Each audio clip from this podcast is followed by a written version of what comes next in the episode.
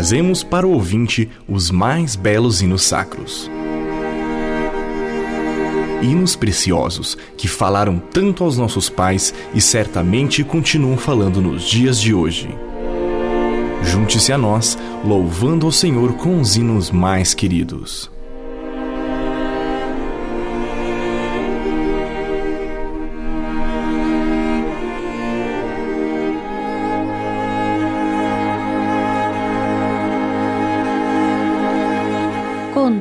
Cantando, conhecendo as histórias de hinos cristãos.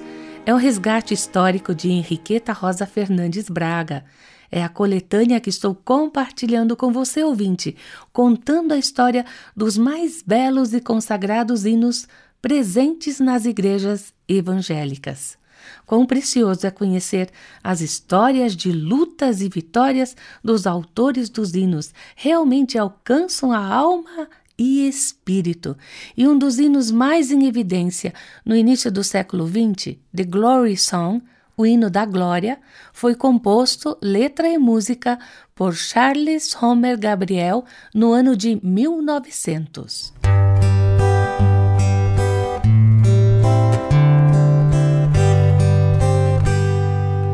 Quando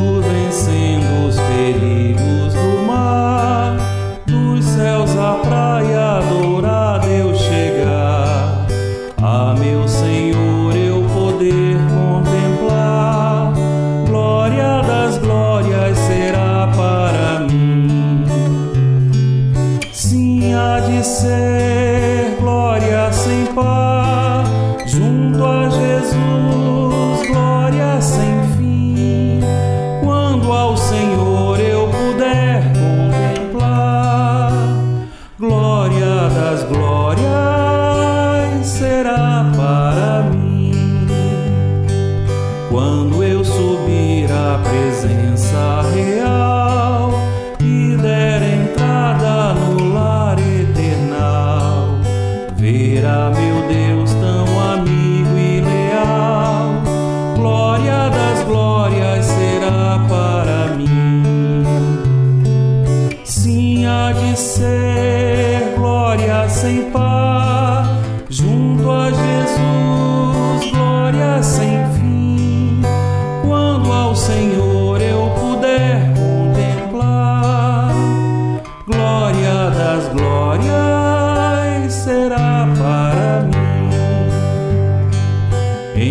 Queridos nos céus hei de achar,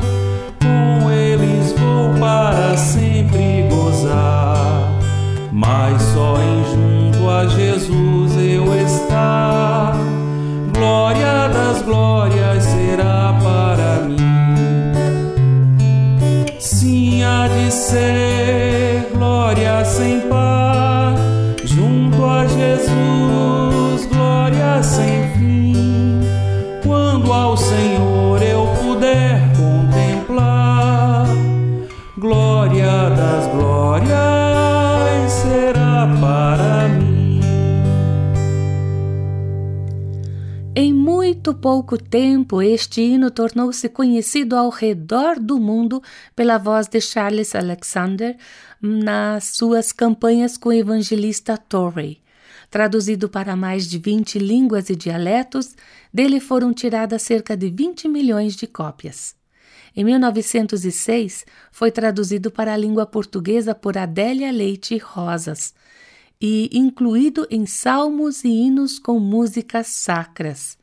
E hoje é mantido nessa coletânea com uh, a mesma tradução, figurando sob o número 565. Mas o interesse pelo hino revelou-se tão grande que outras versões e adaptações para o português foram surgindo. De Salomão Luiz Ginsburg, cantor cristão número 500. Guaraci Silveira, no Inário Aleluias, número 353. Stuart e McNair, no Hinos e Cânticos, número 335. Jerônimo Gueiros, no, no Inário Evangélico, número 465. E Salomão Ferraz. Charles Homer Gabriel, que viveu de 1856 a 1932. Ele nasceu nas planícies do estado de Iowa, Estados Unidos, numa pequena cabana de madeira estucada por dentro e por fora. Não havia em derredor nenhuma árvore ou arbusto para protegê-la das terríveis tempestades e nevascas do inverno ou preservá-la do tórrido sol do verão. Nos campos ondulados, as estradas carroçáveis eram apenas trilhas. Poucos camponeses dispunham de cavalos e, em geral, eram usadas juntas de bois para substituí-los, mas sempre havia por perto grande quantidade de lobos, veados e galinhas do mato. Quando tinha cinco anos de idade, foi construída uma escola que distava um quilômetro da sua casa. Os meninos e meninas da redondeza ali recebiam instrução durante os longos meses de inverno, quando não havia trabalho nas fazendas. O mobiliário da escola acompanhava a rusticidade local. Os bancos eram troncos de árvore rachados ao meio, com duas pernas em cada extremidade, encravadas em buracos abertos com a broca. Muito altos, para as pernas curtas das crianças, os pés delas não alcançavam o solo. Não havia encosto, de sorte que era frequente, nos momentos de cochilo, as crianças darem uma cambalhota no banco duro ou escorregarem até o chão. Charles Gabriel tinha nove anos de idade quando viu o primeiro instrumento musical, uma espécie de dulcimer, que é um instrumento de origem medieval da família do saltério. Pouco tempo depois, andou 16 quilômetros para ouvir um melodion, uma espécie de cítara, no estilo da época. Ele contou que, desde então, nenhuma música soou mais divina aos seus ouvidos. Escutava-a quando arava a terra. Ela cantava em seus ouvidos quando cumpria suas obrigações. Nos seus sonhos, ela flutuava sobre as colinas e descia em surdina ao vale onde se achava repousando. Foi muito estudioso, mas nunca teve uma única lição de música. Apesar disso, verdadeiro autodidata, conseguiu chegar ao pináculo da sua profissão. Começou a ensinar cedo porque não havia professor de música nos campos onde decorreram sua infância e juventude. Os anos foram passando e com eles as experiências no magistério musical que foram variadas e pitorescas. No inverno de 1882, viu-se diante de uma classe constituída unicamente por pessoas de cor. No ano seguinte, no Texas, seus alunos eram cowboys, vaqueiros, que vinham às aulas portando seus implementos, laços e armas. Em Muskogee, sua classe de canto era frequentada quase exclusivamente por meninas índias, que se faziam acompanhar por índios adultos usando suas vestes típicas. Em São Francisco da Califórnia, lecionou para uma classe de japoneses. Homem de hábitos simples, Charles Gabriel amava o povo e as crianças em sua singeleza e foi pensando nelas que escreveu grande parte dos numerosos hinos. Aceitava o princípio de que letra e música precisam ser claras e incisivas para se tornarem assimiláveis. Por isso, evitava aplicar muita técnica nesse tipo de produção. Vários hinos de outros autores passaram por suas mãos para serem retocados, aprimorados e terminados talvez melhor do que ninguém, sabia dar a última demão num cântico. Tinha predileção especial pelo hino da glória. Escrevendo sobre ele, disse tê-lo ouvido muitas vezes nas mais variadas execuções, tocado por bandas, harmônios, pianolas, realejos e fonógrafos, também cantado por congregações e conjuntos de até mil vozes. No entanto, para ele, a execução mais impressionante foi aquela ouvida no interior de uma prisão. E contou: Num vasto auditório, achava-se reunida uma congregação de cerca de mil homens vestidos de uniforme cinzento, incluindo o regente e o organista.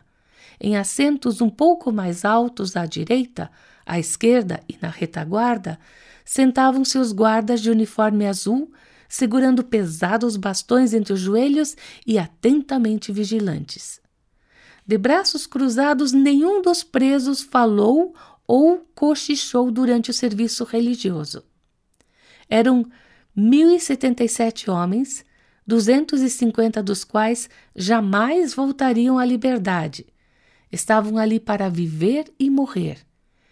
E na porta de cada uma das celas, em lugar bem visível para que pudessem ler quando entrassem e saíssem, via-se a palavra vida. Foi anunciado o hino da glória. Começaram a cantar.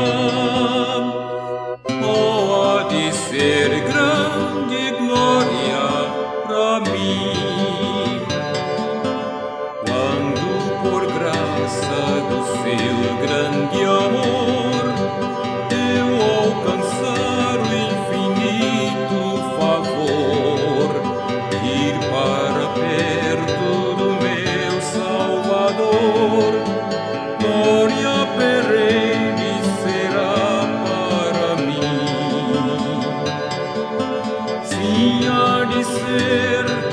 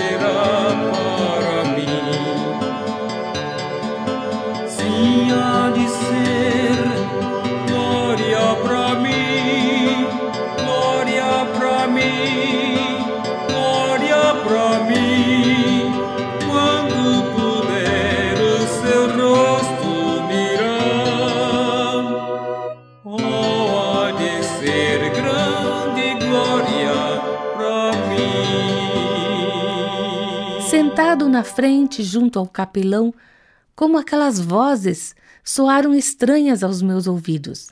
Eram vozes de homens sem pátria, sem lar, sem nome, privados dos privilégios concedidos a todos os homens pelo Todo-Poderoso e agora reduzidos a um número.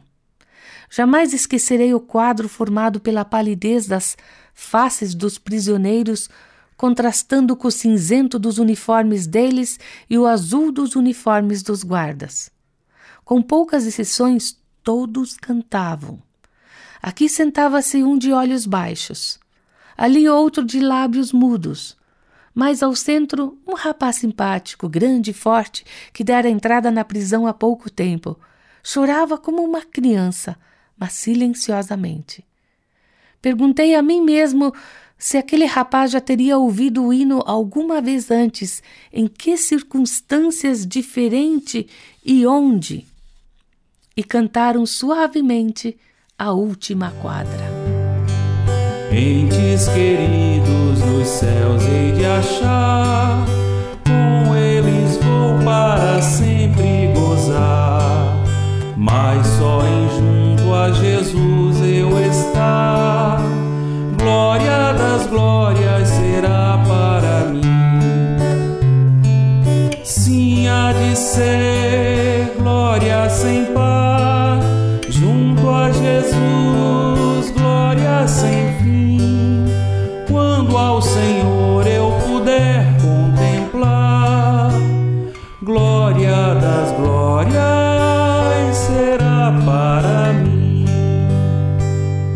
acabou. O capelão fez uma curta oração e esses homens, a um sinal dos guardas de azul, marcharam ao som da música do órgão, tocado pelo homem de cinzento, retirando-se do recinto. Charles Homer Gabriel retirou-se da vida ativa em Chicago já idoso e transferiu-se com a esposa para Berkeley, Califórnia, onde terminou os seus dias. Mas até o fim da vida, Continuou a escrever hinos e suas cartas se mantiveram plenas de alegria, porque tinha a alma impregnada de música e seu coração transbordava de amor pelo Senhor. No final da sua existência, o tema do seu famoso hino da glória tornou-se para ele mais precioso do que nunca, por permitir-lhe antever a cada dia mais vivamente o gozo que em breve iria desfrutar na constante presença e contemplação do seu Senhor.